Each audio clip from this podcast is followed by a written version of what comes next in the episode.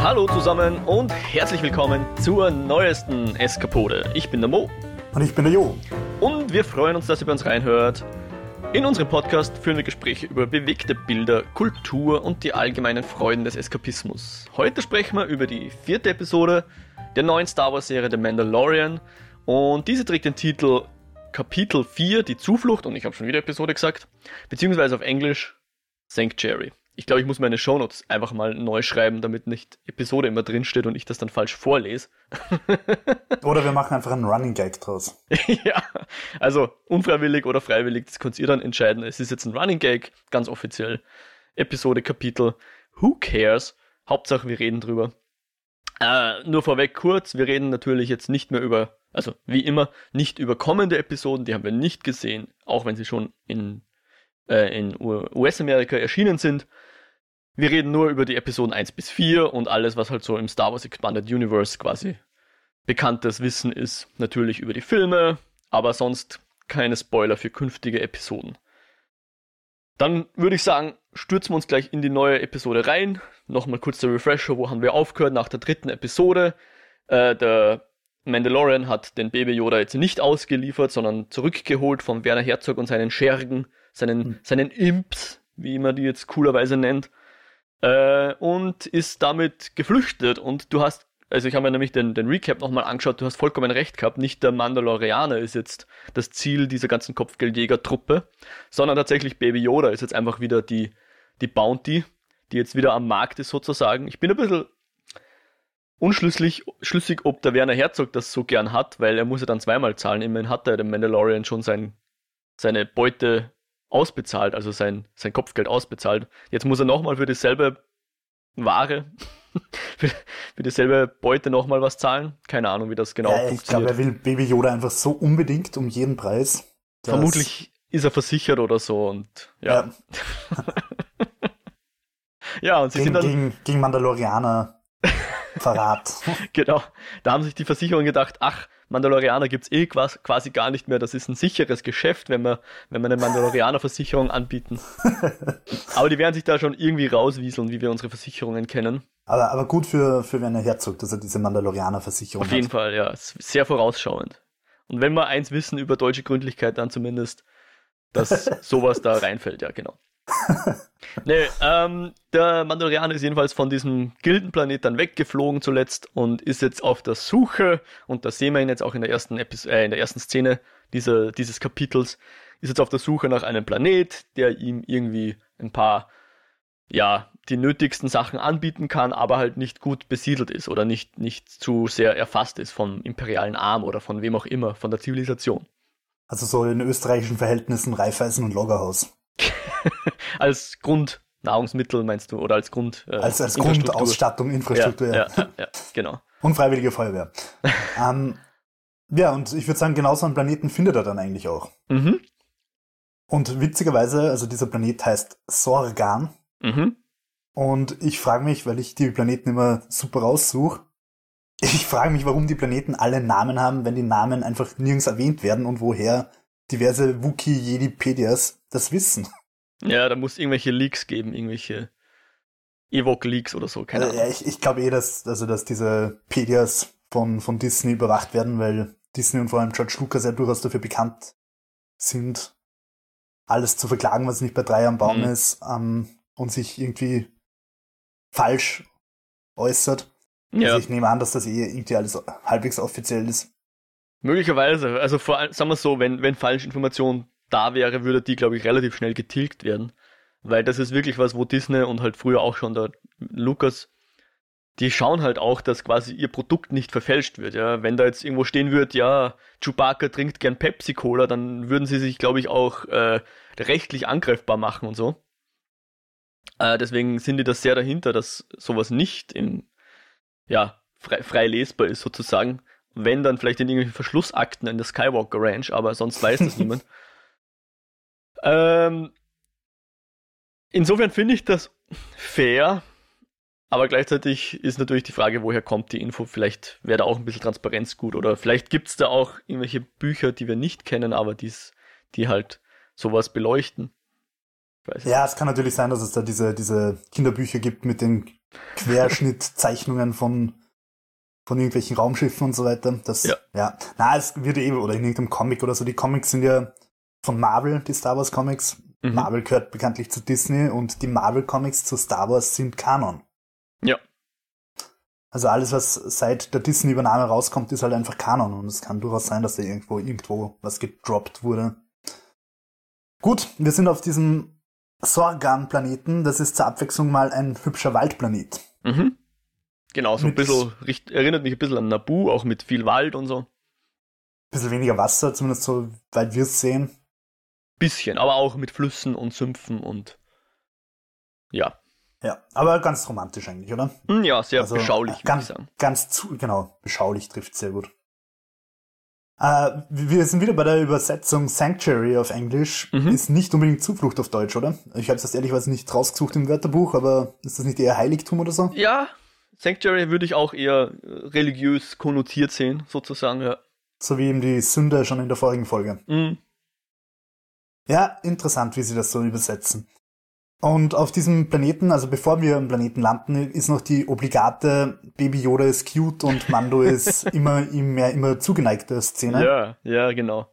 Und der Baby Yoda tut irgendwie in der Razor Crest Sachen drücken oder so und Mando sagt, stop touching things. Ja. Ah, aber er ist ihm nicht böse, weil er ihm nicht böse sein kann. Wie könnte man diesen cooler Augen böse sein? Ja, im Gegenteil, er nimmt ihn dann auf den Schoß. Ich meine, auch um, ja, um quasi sein, so sein Schiff nicht abstürzen zu lassen, nimmt er ihn auf den Schoß, dass er ihn besser überwachen kann. So viel Bonding in so kurzer Zeit. Mhm. Oder? Schön. Ja, aber die Zeit ist eh was Interessantes. Wir haben ja dann auch in der Episode den ein oder anderen Zeitsprung und dann sagen sie, ja, die letzten Wochen waren doch sehr, sehr schön. Und wir denken uns so, okay, für uns war das jetzt ein Schnitt. Anscheinend sind da Wochen vergangen. Also wie viel Zeit jetzt wirklich vergeht, offiziell wissen wir es, glaube ich, nicht. Es gibt keine, keine Uhr, die irgendwie unten links mitläuft oder so. Geschweige denn einen Kalender viel mehr. Äh, so oder so, genau, sie kommen, also er, er, er redet ja auch jetzt mit Baby Yoda, er, er ignoriert das Ding ja gar nicht mehr so, sondern führt zumindest einseitige Dialoge, wenn man das so nennen mag. Und entschließt sich dann eben, diesen, diesen Planeten als geeignet für ihre Zuflucht eben äh, zu bezeichnen. Und sie landen dann dort. Und da haben wir wieder das Thema, ähm, nein, ich spring vorweg. Zuerst ja, landen sie mal und gehen in, diese, in dieses Wirtshaus, ja. Äh, vor allem, wir haben vergessen, anfangen tut äh, die Episode, Entschuldigung, die, die, das Kapitel, das Kapitel äh, mit einem, wir sehen dieses Fischerdorf schon, dieses romantische, und äh, da kommen so hundeartige Aliens, die, die das bösartig überfallen. Genau, genau, die. Also wir wissen schon, auf diesem wunderschönen heiligen Planeten ist nicht alles so fein. Also das wissen wir schon. Genau, es sind und, so Grillfarmer, also so kleine Shrimps oder so, farmen die da in ihren Tümpeln. Und dann kommen die bösen Räuber und klauen ihnen die Shrimps. Und ja, also dann, dann Mando ist dann gelandet und Baby Yoda hält sich wieder mal nicht an die Regeln und kommt mit raus, obwohl er eigentlich drin bleiben soll. Und sie gehen in dieses Wirtshaus. Mhm. Äh, ja, und, und da ist so eine Dame, die ihn finster aus der Ecke anschaut. Und was hast du dir bei der gedacht? Ähm, ich glaube, das ist die erste weibliche Rolle, deren Gesicht wir auch sehen, die auch was sagen darf. Wobei, nein, das ist die Wirtin. Die Wirtin darf auch was sagen.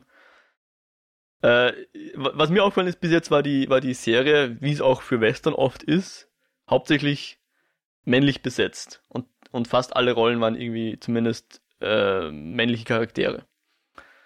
Und Deswegen hätte es mich jetzt ein bisschen überrascht, wenn diese Person, die hier sitzt und den Mando erstmal bös anschaut, in, in fast schon in Greedo-Manier, auf ihn wartet, ihn, ich will nicht sagen auflauert, aber ihm zumindest eben skeptisch nachschaut. Ähm, wenn die jetzt böse wäre, hätte mich etwas überrascht, muss ich zugeben. Ja, außerdem finde ich irgendwie, man sieht sie auch an, dass sie so eine taffe Rebellin ist irgendwie, oder? Ja, genau. Genau die Bösen haben in der Regel Hörner und schwarze Masken. genau, und vielleicht rotglühende Augen. Das Oder generell Masken. ja. Ja.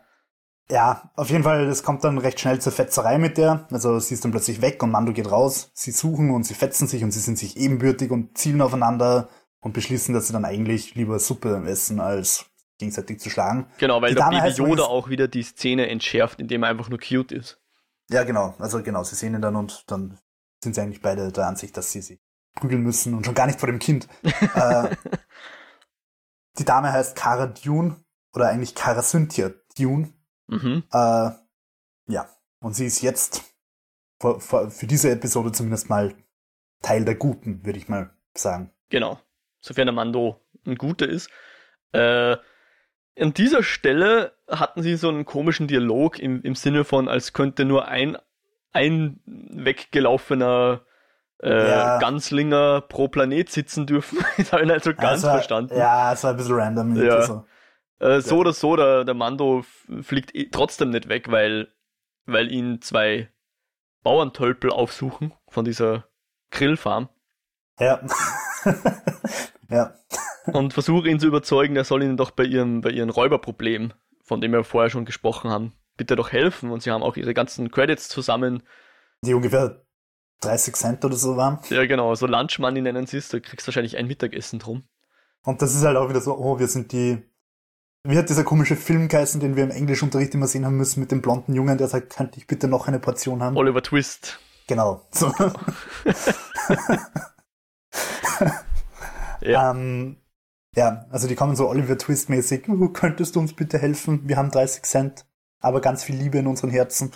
Und er sagt, okay, ich bin ein Mandalorianer. Also eigentlich will er erst nicht, aber ich glaube, die, die, er, er willigt dann ein, weil er sich denkt, er kann sich bei denen verstecken im Fisch. Ja, genau. Das ist eigentlich sein, also das Geld Seine ist. Seine Belohnung. Genau, das Geld ist in dem Moment wurscht. Er möchte einfach nur äh, gratis wo wohnen dürfen.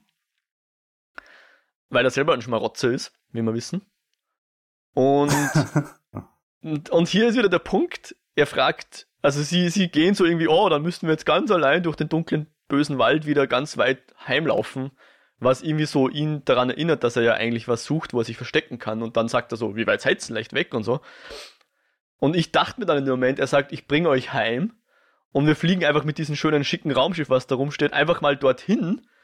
Geht viel schneller, als wenn man da mit dieser komischen Barke, Barke herum, ja, Barke herumkuttern äh, kuttern. Aber nein, sie fahren mit der Barke ganz lang dorthin.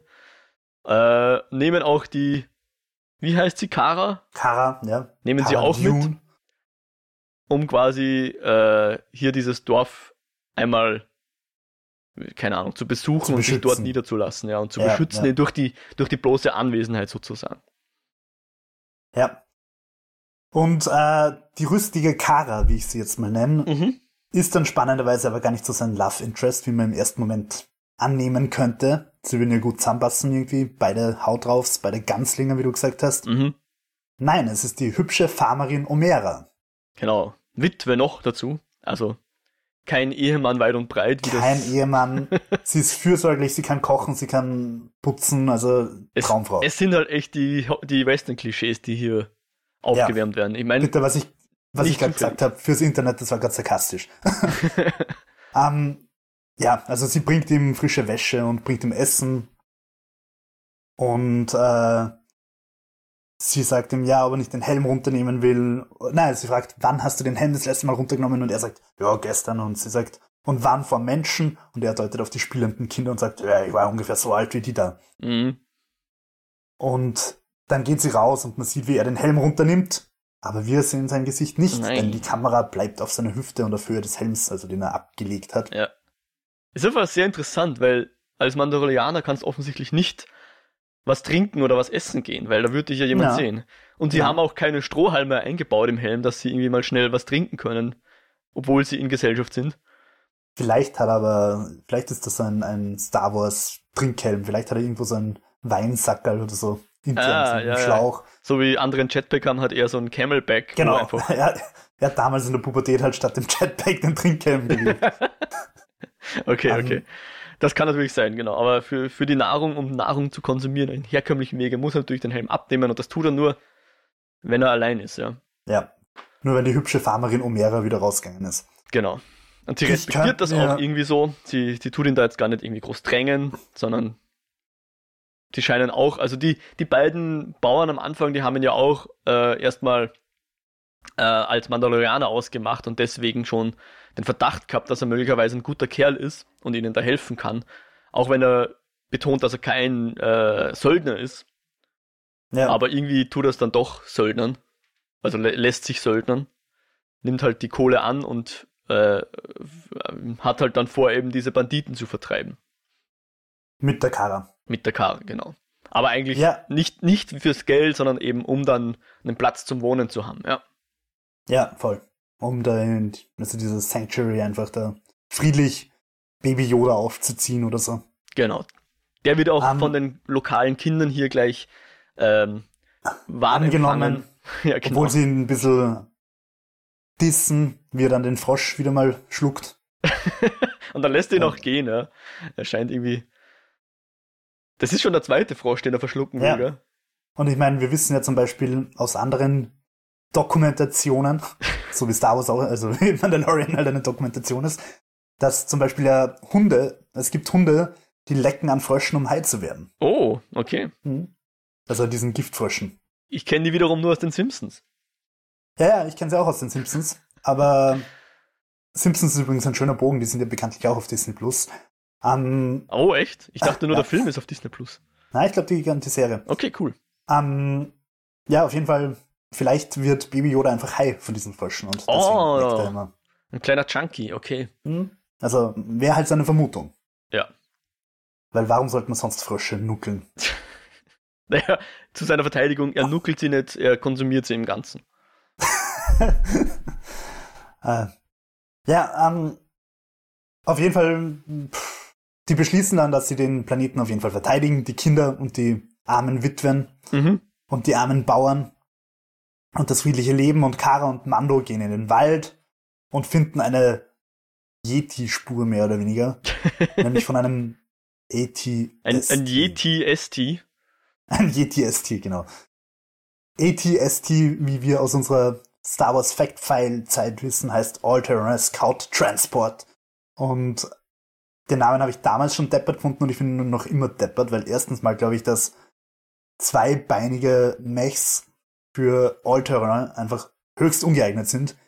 So geil es in Science-Fiction, Animes und so weiter ist, ich glaube tatsächlich, dass Ketten auf dem Panzer einfach sehr viel effektiver Oder in Altäre sind.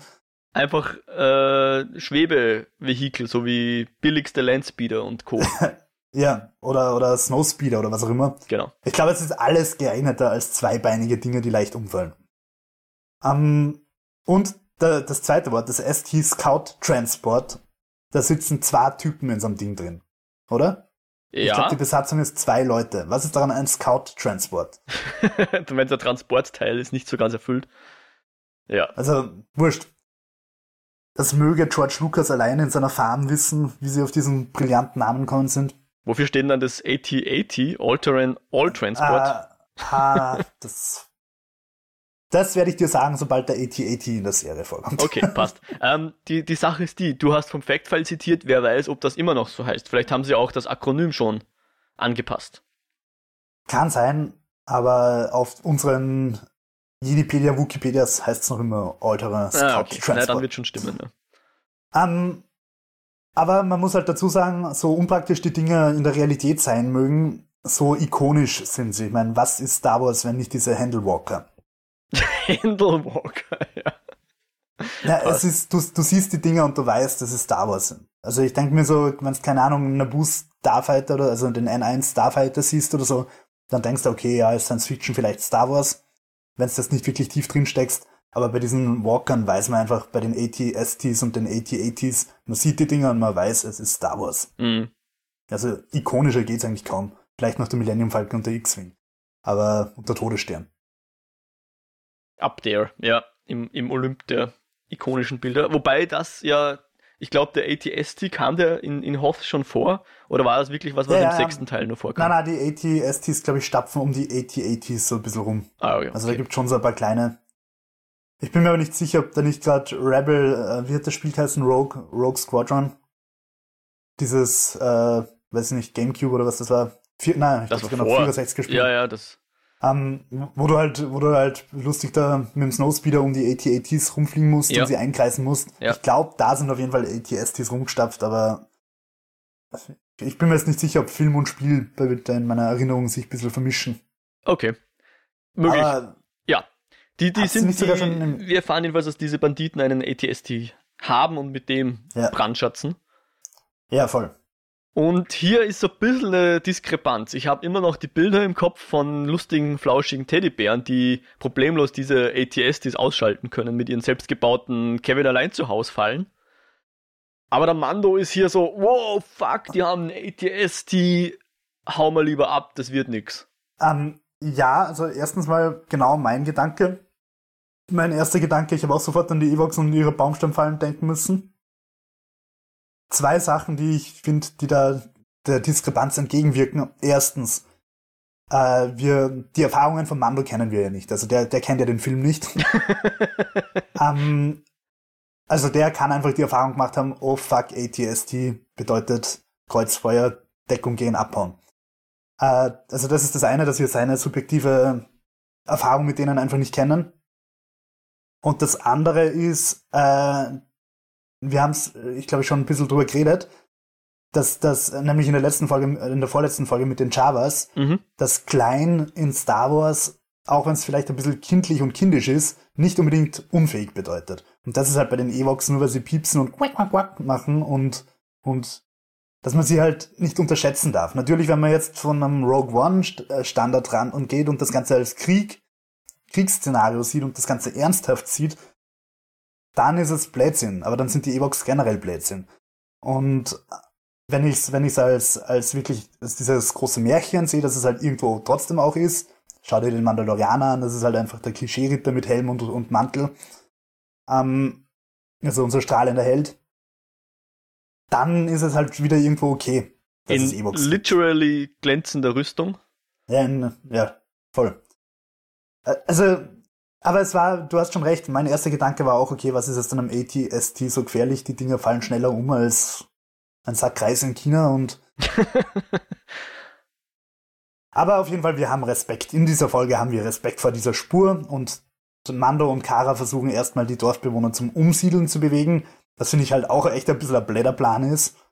Weil das ist halt ein Plan, den jemand trifft, der selber kein Zuhause hat. Das sind halt. Stimmt, ja, voll. Vagabunden und äh, Nomaden wahrscheinlich sogar, zumindest die Mandalorianer von der, von der Rebellen wissen wir es nicht. Aber die hatte auch ihr bisheriges Leben offensichtlich zurückgelassen und sich einfach einen Hinterweltlerplanet gesucht. Ich meine jetzt Hinterweltler im, im wahrsten Sinne des Wortes, also hinterm ja. Wald wohnend. ähm, um dort irgendwie Zuflucht zu nehmen und sie glauben halt, das können alle so machen. Die wissen nicht, dass die halt eben diese Tümpel da vor Generationen angepflanzt haben ja. und dass das wirklich deren Zuhause ist, wo sie nicht weg wollen und können. Weil wahrscheinlich ja. würden sie eingehen, wenn die, wenn die nicht farmen können, weil da keine Tümpel gibt, dann haben sie ja keine, kein Einkommen und kein Essen und gar nichts, ja. Ja, und vor allem, wenn die jetzt, keine Ahnung, 50 Kilometer weiter ziehen und sich dort halt alles neu aufbauen, dann werden die deppern Banditen halt auch 50 Kilometer weiter ziehen. Genau. Oder es gibt dann statt den hundegesichtigen Banditen halt katzengesichtige Banditen. Ich meine, ich finde, der Plan ist halt einfach nicht sonderlich gut durchdacht. Und die Dorfbewohner, ich verstehe sie in dem Fall, sagen so, äh, na. Und dann reift bei Caro und Manda, Mando aber der neue Plan, nämlich dass die beiden sich um den ATST kümmern, während die Dorfbewohner in einer schönen Trainingsmontage zu Kriegern ausgebildet werden, so Mulan-mäßig. I make a man out of you oder so. Mhm, mhm, genau, mit Stecken. Und ja, das machen sie dann halt. Da stellt sich dann raus, dass unsere hübsche Witwe die einzige Frau in dem Dorf ist, die schießen kann. Aber warum, wissen wir nicht, oder? Was, was deren Geschichte ist? Na, hm, wissen wir nicht. Okay. Ich glaube, Omara hat sie geheißen, oder? Habe ich vorher gerade gesagt. Hast du gesagt, ja, ob das stimmt? Ja, Ome Omera. okay. Ähm, gut, und Kara, Kara und Mando schleichen dann in den Wald, folgen quasi den, den Spuren des ATST, beziehungsweise Mando nützt seinen Helm, hat quasi, um, mm. um sich die Spuren anzuzeigen Seine Detective Vision. Genau, Detective Vision, wie Witcher oder den Arkham-Spielen. Genau. Oder Assassin's Creed oder jedem anderen Spiel mittlerweile. Um, Tomb Raider. Voll. Alle, alles außer Control. Control hat das nicht. Äh, Spiele ich nämlich gerade. Fun Fact. Um, Sie finden auf jeden Fall dieses Dorf von den Banditen, töten da zwei, schleichen in ein Zelt, in dem mysteriöse blaue Flüssigkeit ist, die einfach schreit nach erklär mich oder ich explodiere oder was auch immer. Ja. Und da haben wir jetzt ein Anti-Tschechows Gewehr. weil es einfach nichts mit der Flüssigkeit auf sich hat. Das hat mich echt ein bisschen enttäuscht. Ich denke mir, was ist das? Ist das Magic ATST Sprit? Was ist das? Explodiert das, wenn man wen reinwirft? Friert es wen ein? Es ist gar nichts, es schwappt. Es wird irgendwas Illegales sein, so viel muss feststehen, weil was tun sonst Banditen außer illegale Sachen? Okay, das kann natürlich sein, aber da habe ich mir halt irgendwie gedacht, so, warum zeigen sie uns das und, und dann ist halt nichts damit irgendwie. und sie fetzen dann einfach auf den Planeten mit den Banditen und das ist eigentlich dann eh recht unspektakulär oder das ist sprengen das Zelt mit dem illegalen blauen Zeug. Sie laufen weg und die Szene habe ich dann wirklich geil gefunden, wo der ATST so hinter ihnen herstapft und du nur so die rot glühenden Augen in der Nacht siehst. Weil genau. Ein, wir ein befinden Rogue uns zu dem Zeitpunkt aber auch schon im Plan, muss man auch noch sagen, wo sie eben sagen, okay, wir locken die jetzt an und stellen ihnen eine Falle. Genau. Also wir haben, glaube ich, sogar gesehen, dass sie vorher diese Fallgrube für den ATST gegraben haben in einem von diesen Tümpeln. Zumindest haben es den Dorfbewohnern gesagt, hey, grabt's eine, grabt's eine Falle. Ich Falle. weiß nicht, ob wir dann sehen, ja. wie sie den Graben ausheben, aber ja. Und jo, ja, der ist also, dann mit. Ich habe die Szene geil gefunden. Sorry, jetzt haben wir uns unterbrochen. Fahr du mal fort. Hast, wie hat dir das taugt? Ich meine, es war natürlich sehr plakativ und dramatisch, wie da einfach in diesem dunklen Wald diese rot glühenden Augen hinter ihnen her kommen und auf sie schießen, aber ich habe die Szene ganz geil gefunden. Ja, auf jeden Fall. Die war stimmungsgeladen. Ähm, war insofern cool, weil natürlich auch wieder hier dieses, äh, unser, unser Star Wars, ähm, äh, wie soll man sagen, Vokabular bedient wird in dem Sinne von, es ist schwarz und hat rote Augen, es muss böse sein.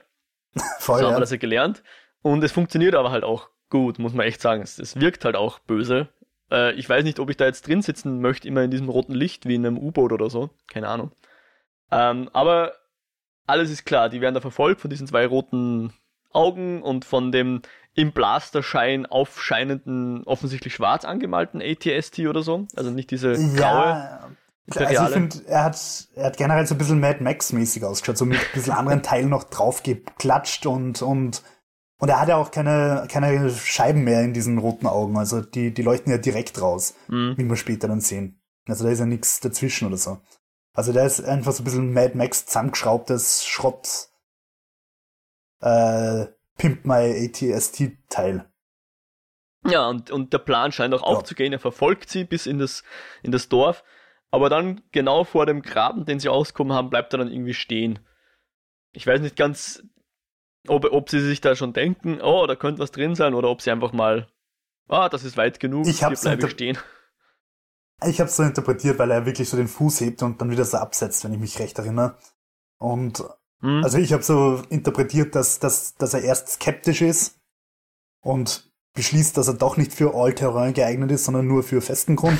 Some-Terrain. Und es ist eigentlich ein STST, Some-Terrain Scout. Some-Terrain. Ja, und Scout Transport ist auch nicht. Also, er ist ein Some-Terrain Walker.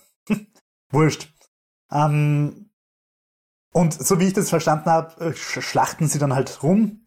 Die Dorfbewohner wehren sich, sterben. Es ist also dramatisch, obwohl es eigentlich trotzdem sehr unblutig hergeht. Und in dieser Schlacht wird diese ATST dann irgendwann abgelenkt vom Mando, der sich da vorne reinhaut und von unten so ein bisschen schräg reinballert.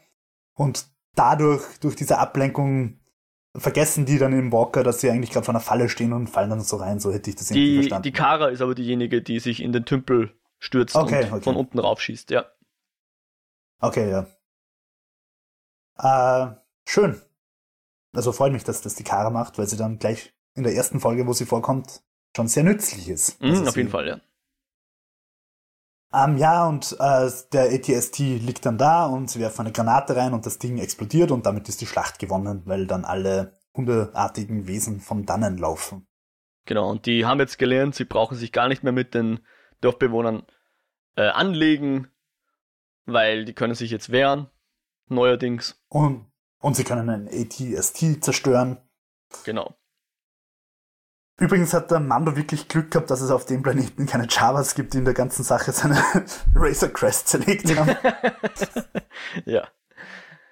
Das wäre um, gewesen, wenn er zurückkommt und dann sind lauter Ewoks in seinem Razor Crest.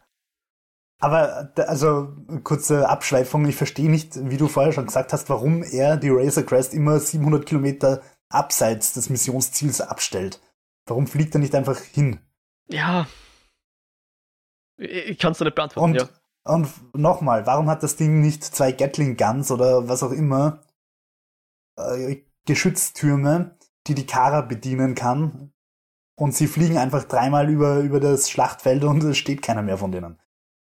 Ja, es, es wirkt fast so, als müssten sie sich immer in eine Ecke schreiben im Sinne von, dieses Schiff muss aus dem Spiel genommen werden. Es dient uns zwar als Transport zwischen den Planeten, aber sobald wir auf dem Planeten sind, muss, muss die Razor Crest eigentlich aus der Geschichte geschrieben werden, weil sonst wäre sie zu mächtig. Ich meine, ja, man könnte vielleicht sagen, nachdem es in Star Wars ja seit neuestem doch um Sprit geht, vielleicht kostet einfach der Sprit zu viel oder so, keine Ahnung. Du, das wäre fair, wenn sie, wenn er dann immer losstapfen müsste und sich erst wieder neuen Sprit besorgen müsste, bevor das Ding wieder abheben kann, dann hätte man zumindest irgendein wie soll man sagen, eine Metrik, um zu sagen, okay, das Ding ist jetzt nicht einsatzfähig. Aber es ist ja offensichtlich einsatzfähig. Warum er jetzt nicht damit A das Ding nutzt, um damit zum, zum abgelegenen Dorf zu fliegen, einfach nur ums bequem zu haben, und B es dann nicht nutzt, um einfach mal über das ähm, Banditendorf drüber zu fliegen und das abzuballern aus der Luft, kann ich dir echt nicht sagen, ja. Ja, aber wir haben tatsächlich einfach noch nicht gesehen, dass die Razor Crest Geschütze hat. Also. Und wenn er nur Granaten aus dem Ding rauswirft, wäre es ja. schon besser. Ich, ich denke mal, das ist ein Kopfgeldjägerschiff, es muss Geschütze haben. Ja, würde ich auch so meinen. Wenn sogar ein Schmugglerschiff wie der, wie der Millennium Falcon zwei ziemlich starke Geschütze drauf hat, mit dem du TIE Fighter abschießen kannst, ja. dann sehr wohl. Und wenn's, ja, ich, ich kann es ja, nicht sagen. Ist, es ist ein bisschen weird, aber. Ich, ich glaube, wir sollten uns einfach gespannt. damit abfinden. Ich glaube, das ist einfach so in dieser Serie, weil sonst sonst hättest du einfach eine Imbalance, die nicht zum Rest der Geschichte passen wird. Weil die Geschichten sind halt immer diese Western-Geschichten. Und in, in, in Western e. gab es halt keine, keine Sturzkampfbomber oder, oder sonstige fliegende Vehikel, die dir helfen beim, beim Banditendorf ausheben. Deswegen funktionieren die Geschichten einfach auch nach Western-Manier und in Western gibt's halt nur diesen, diesen Kampf Mann gegen Mann und vielleicht noch Mann gegen Kutsche, wo jetzt der ATST sozusagen unser gepanzerter Zug ist oder was auch immer dann in, in Western dafür einsteht. Ja, so, eine, so einen, keine Ahnung, Kutsche mit Gatling Gun drauf. Genau. aber, aber, um wieder mal den Vergleich zu Firefly herzuziehen, die ja dieses, dieses Space-Western-Motiv perfektioniert haben. Also ich würde sagen, Star Wars hat es mit Tatooine eingeführt, aber Firefly hat es einfach perfektioniert. Bei Firefly gibt es ja auch keine Laserwaffen, sondern da haben sie einfach tatsächlich noch richtige Schusswaffen und so weiter. Und trotzdem gibt es immer wieder einfach ähm, auch Weltraumszenen und es funktioniert trotzdem. Also es, das, ich finde, dass das Western Raumschifffliegen nicht oder auch Raumschiff Ballern nicht ausschließt. Ja, grundsätzlich sicher nicht.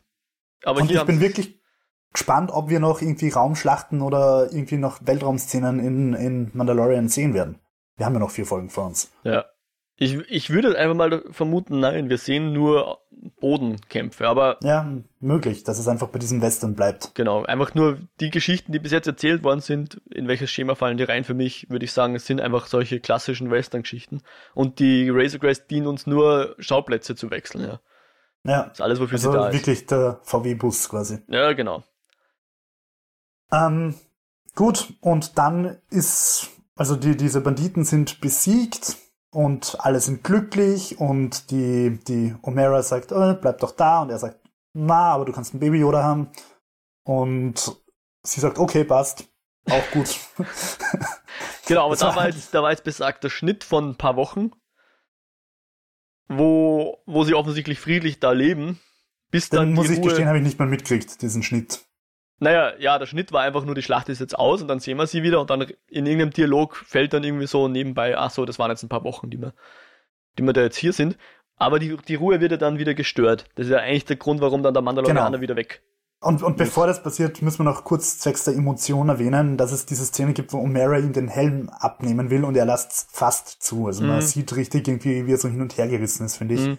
Das ist wieder so eine Szene, wo seine Helmhaltung viel Gefühl vermittelt und du, du hast wirklich den, das Gefühl, ja, er will, er will sich eigentlich jetzt mal brutal gesagt hingeben und diesem friedlichen Bauernleben, aber seine Mandalorianer-Seele und seine Erfahrungen als mit seiner schlecht, äh, mit seiner schweren Kindheit und den gestorbenen Eltern und so, er kann halt nicht ganz, noch ja. nicht. Und an dem Punkt war auch noch eine interessante Info, was passiert denn, wenn du den Helm abnimmst, fragt ihn die Kara, glaube ich. Und er sagt, den darf er dann einfach nie wieder aufsetzen. Also sprich, ab dann ist er ist, also es passiert nicht viel, außer dass er kein Mandalorianer mehr ist quasi oder kein, kein Aktiver mehr ist. Oder zumindest nicht in dem Orden, in diesem konservativen, genau. engstirnigen Das heißt, wenn er ihn einmal abnimmt, dann wäre die Mandalorianer-Laufbahn für ihn zu Ende. Mehr wird nicht passieren, er könnte sich zur Ruhe setzen sozusagen. Es wird uns, glaube ich, suggeriert. Das heißt, es, es wäre eigentlich alles angerichtet, dass er jetzt einfach an dieser Stelle sagt, okay, ich nehme den Helm ab, einmal und für immer und bleib dann hier einfach sitzen vor, auf meiner auf meiner Terrasse und in meinem Schaukelstuhl und trinke meinen meinen Grilltee oder weiß, weiß nicht, sie reden da immer von irgendeiner komischen Milch, die sie gern schlürfen, deren Namen ich mir nicht bemerkt habe, aber ja. Ja, auf jeden Fall, wie du gesagt hast, die Ruhe wird gestört. Wir sehen nämlich einen Kopfgeleger, der durch den Wald schleicht. Und ich glaube, er hat auch so einen Puck in der Hand, oder? Ein nicht kein Puck, sondern diesen Peilsender. Weil wir ja. wissen, Baby Yoda ist kein offizieller Puck, sondern weiß ich nicht. Ja, ganz ehrlich, das habe ich nicht ganz verstanden, den Unterschied zwischen ja, diesen Peilsendern. Ich glaube, die Serie hat den auch nicht verstanden, weil wenn der so inoffiziell ist, warum hat dann jeder Kopfgeldjäger so einen Peilsender? Auf Yoda. auf Baby Yoda. Also auf genau. Baby Yoda. Ja, wir, und wir sehen schon, dieses friedliche Leben wird es wahrscheinlich nicht werden. Au außerdem gibt es noch vier Folgen und ich glaube nicht, dass dass Star Wars dann irgendwie, keine Ahnung. Ja, doch, äh, wir lernen jetzt alles übers Schrimpsfarmen. ja, voll. Ganz ehrlich, wenn es so wäre, dann würde ich zumindest gern wissen, dann würde ich mir wünschen, dass sie auf, auf Tatooine sind und wir was über Feuchtfarmen lernen. ich schau mal kurz das nach. Ist, das ja, ist Folge 5 heißt der Schrimp. um, und, und auf jeden Fall, wir sehen dann auch, wie dieser Kopfgeldjäger auf Baby Yoda zielt mit seinem Science-Fiction-Sniper-Ding. Und wir hören einen Schuss fliegen und zahlreiche Vögel flattern auf und es ist alles sehr dramatisch. Aber nein, Baby Yoda ist nicht tot, sondern der Kopfgeleger. Kara hat sich nämlich von hinten angeschlichen und hat ihn einfach von hinten abgeknallt. Ist eigentlich auch wieder so ein schönes Western-Motiv, oder? Dieses, man hört den Schuss und dann stirbt aber der, der eigentlich gerade schießen wollte. Ja, nicht nur Western, das ist ein sehr, ja, sehr oft bediente Trope, ja. Die, haben wir sogar schon in der ersten Folge Mando gehabt, wo der IG 11, IG 13, ich weiß es nicht mehr. Ah, ja, genau, voll, voll, ja.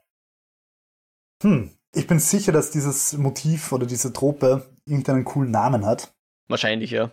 Es gibt eine Seite übrigens, die super ist, TV Tropes, da kann man sich drin verlieren. Ich glaube, TV Tropes ja, heißt die. ich habe mich schon oft verloren, aber was, was mich an der Seite so nervt, ist, es kommen dann einfach so Sachen und werden als Tropen äh, ist herauskristallisiert, die finde ich halt einfach keine Tropen sind, sondern halt einfach Handlungselemente oder so. Mhm.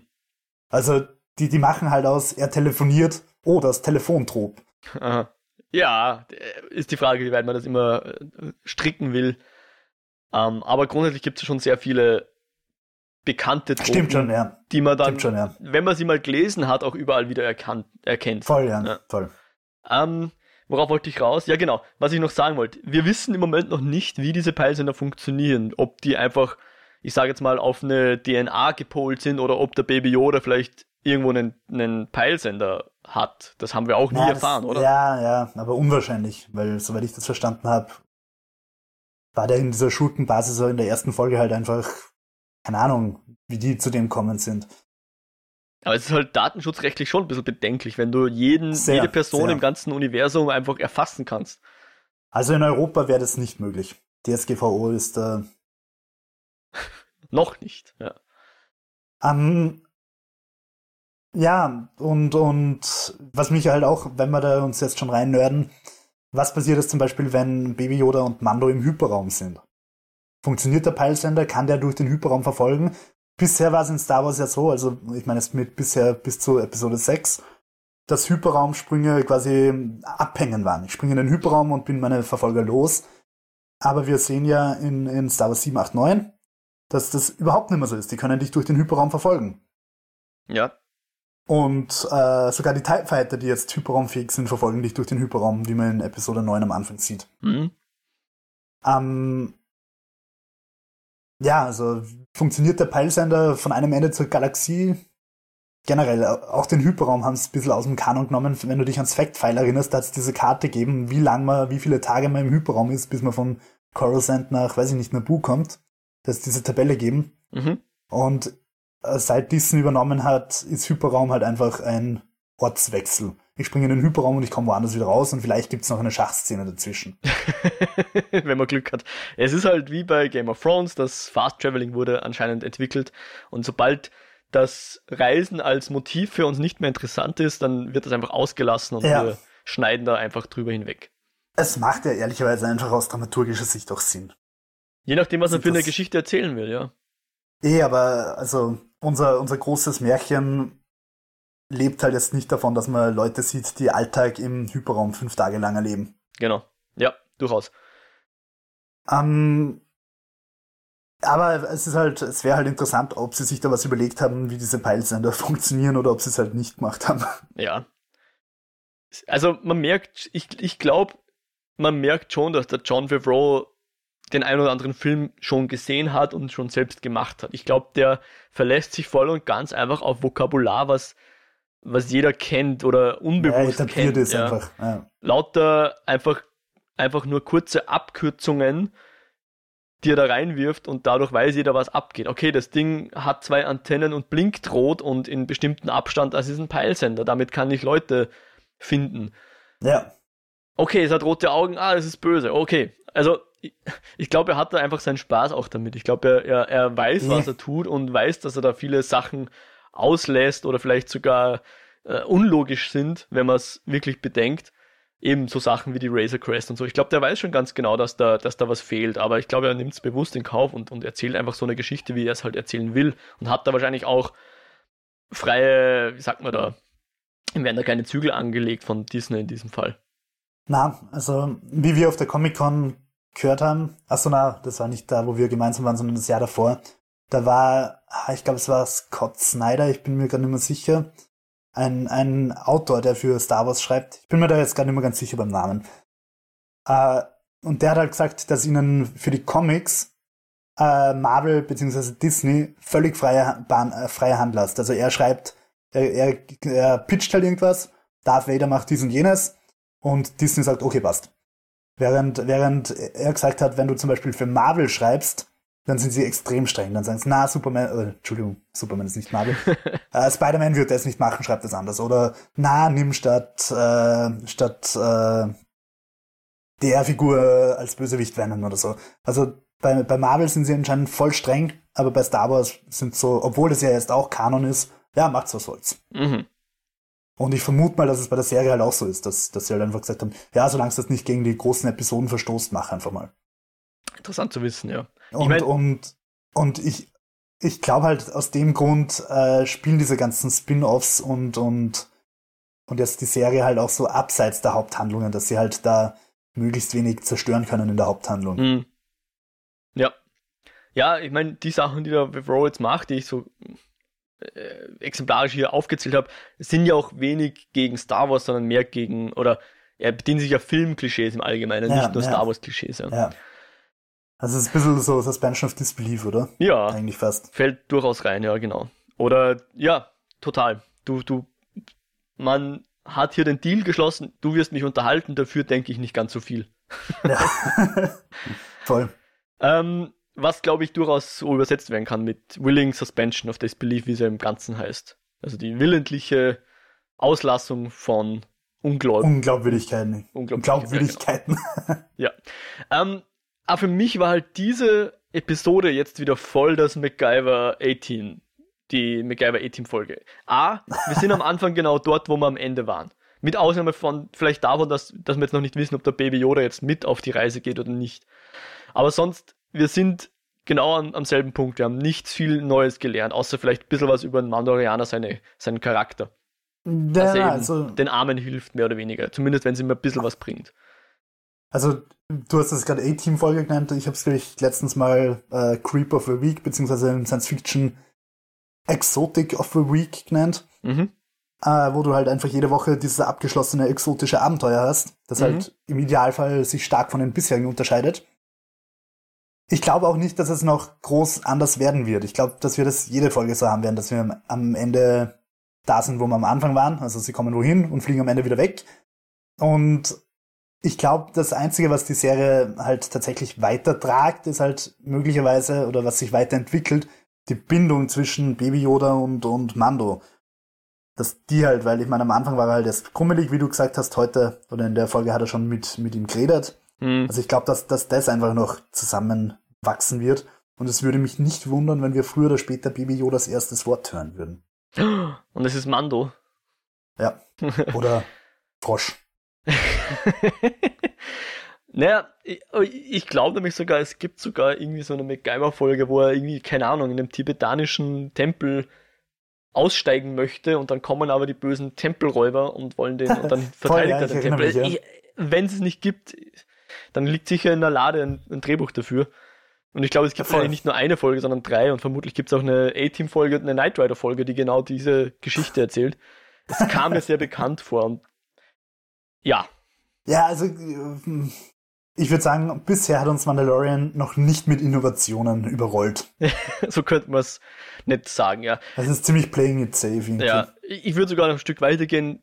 Ich fand, die vierte Episode war jetzt die, der man es am meisten angemerkt hat, dass er eben in diesen, in diesen Klischees spielt oder in diesen Tropen, wenn man es jetzt nicht sagen will, Klischees immer so negativ behaftet. Äh, und hat mir, muss ich sagen, auch wenn es irgendwie vom Setting her tatsächlich mal was, was anderes war als nur dieses Western-Setting, hat mir die Folge jetzt bisher am wenigsten gegeben von den, von den ersten vieren, aber war vielleicht auch, weil einfach von der Haupthandlung am wenigsten weitergegangen ist. Ähm, ich habe die Folge eigentlich schon ganz brauchbar gefunden, ähm, weil ich finde, dass sie auf emotionaler Basis halt wirklich nochmal, also zum Beispiel der Moment, wo, wo Omera ihm den Helm abnehmen will oder so. Mhm. Also ich finde die Folge ist halt sehr ruhig. Man hätte eine Schlacht wirklich auch ganz, ganz anders inszenieren können selbst im Star Wars-Universum, also selbst wenn es auf, auf kinderfreundlich getrimmt ist, hätte man es trotzdem noch spektakulärer machen können. Mhm. Ich finde, sie lebt irgendwie von, von zwei emotion, emotionalen Höhepunkten irgendwie. Das eine ist die Flucht vom ATST, wo einfach diese Furcht und dieses bedrohliche rote Augen. Das war einfach eine sehr starke Szene. Mhm. Und die Szene zwischen O'Mara und, und ihm, wo sie ihm den Helm abnehmen will. Wo wir halt einfach ein bisschen seine Zerrissenheit sehen. Mhm. Aber ja, es, also für die, für die äh, groß weitergehen tut nichts. Und ich glaube ehrlicherweise auch nicht, dass da noch viel kommen wird. Ich glaube, dass es so bleiben wird. Es wird vielleicht so Folge 7, 8 werden dann vielleicht ein bisschen mehr zusammenhängen und könnte ich mir vorstellen. Aber mhm. bis dahin, glaube ich, werden wir noch weiter so Western-Motive und Einzelschicksale erleben. Ja. Ich, ich kann mir auch vorstellen, wir sind jetzt bei 4. Ich würde auch meinen 5 und 6 werden noch, werden noch die Creep of the Week, Monster of the Week, Exotic of the Week, wie auch immer, Folgen sein. Und dann 7, 8. AT of the Week. A-Team. also A-Team, ja. A-Team, S-Team. MacGyver A-Team. ähm, und ich glaube dann auch, die, die, der, die vorletzte Folge der Season wird dann noch so ein Setup sein für ein Finale, was dann ein bisschen eine eigenständige Handlung sein wird. Ähm, ja. Ich meine, sie können jetzt den Baby Yoda eigentlich nicht auf diesem Planeten lassen, weil der Baby Yoda ist ja offensichtlich äh, dass die, die Entität, die einen Tracker auf sich hat oder die getrackt wird, das heißt, auch wenn der Mando jetzt abhauen wird von diesem Dorf, würde immer noch die Kopfgeldjäger-Gilde in dieses Dorf kommen und äh, dann wäre sogar dieses Dorf noch schlechter beschützt, weil dann wären nur noch die Kara da und nicht mal mehr der Mando. Also offensichtlich braucht es eh nur die Kara, um das Dorf zu beschützen, das wollte ich jetzt gar nicht sagen. Ja, aber, aber sie haben nichts davon, wenn der Mandalorianer weg ist. Ja, voll nicht. Voll nicht. Und, und aus dem Grund, also so, ich habe es schon so verstanden, dass Baby Yoda mitkommt, weil Mando und Baby Yoda fliegen am Schluss auf diesem Speeder, auf diesem Gleitbarkenteil, fahren ja. sie aus dem Dorf und alle weinen und winken. Ja, genau. Und das Mädchen verabschiedet sich. Also ja, genau, Baby Yoda kommt mit ja. und sie werden jetzt diesen Planeten wieder verlassen. Darauf wollte ich eigentlich raus, genau. Ja, voll, genau. Also wie du gesagt hast, wir sind eigentlich da, wo wir am Anfang waren. Mhm, genau. Äh, Gut. Ähm, ich denke, dann sind wir auch da, wo wir am Anfang waren. ja, ich würde vielleicht noch ganz kurz gern die Bryce Dallas Howard erwähnen, die Regie geführt hat in der Folge. Ja, genau. Ähm, Sehr gern. Was, was einfach, also ich finde einfach die Wahl der Regisseurinnen und Regisseure bisher sehr spannend. Von Taika Waititi über, über äh, sie jetzt. Und, und also sie ist bekanntlich die Tochter von Ron Howard, der bei Star Wars Solo also Solo, A Star Wars Story, Regie übernommen hat. Und ich finde leider, dass das der schlechteste Star Wars Film ist, aber was nicht an ihm liegt, sondern einfach im katastrophalen Drehbuch. Und, aber ich finde es lustig, dass, dass die, die Howard-Familie halt erst so in Star Wars äh, hm. involviert ist. Wobei Bryce Dallas Howard ja schon auch als, als Schauspielerin ähm, durchaus Erfahrung hat und bekannt ist. Ja, also Oscar prämiert war sie in The Help. Also ich glaube, sie hat ihn nicht gekriegt, aber sie hat auf jeden Fall mitgespielt. Mhm. Aber wir kennen sie zum Beispiel auch als Gwen Stacy in Spider-Man 3 vor langer Zeit. Wirklich? Das wusste oder, ich Oder natürlich in, in ihrer wohl ruhmreichsten Rolle, als sie in High Heels vom T-Rex davonläuft in Jurassic World. Ja. Ja, oder auch in Black Mirror, wo sie eine interessante Folge hat, die sehr nah an der Realität ist, glaube ich. Also die Episode. Okay, ich habe leider sie, noch sondern die Episode. Geschaut. Ja, ja, das, äh, ich glaube in der ersten Netflix-Season war das, ich glaube sogar die erste Folge, wo es um Social, wie sagt man da, um Bewertungen von sozialen Interaktionen ging, was ja mehr oder weniger in China schon ein bisschen so gemacht Voll, ja. wird. Ja, ja. Okay, ich habe es äh, leider noch nicht gesehen, aber ich, es steht noch auf meiner Liste. Unbedingt. Also Black Mirror bin ich ein großer Fan, nicht von jeder Episode, aber die guten aber Episoden sind der Wahnsinn. Ja. ja, okay, ja, voll.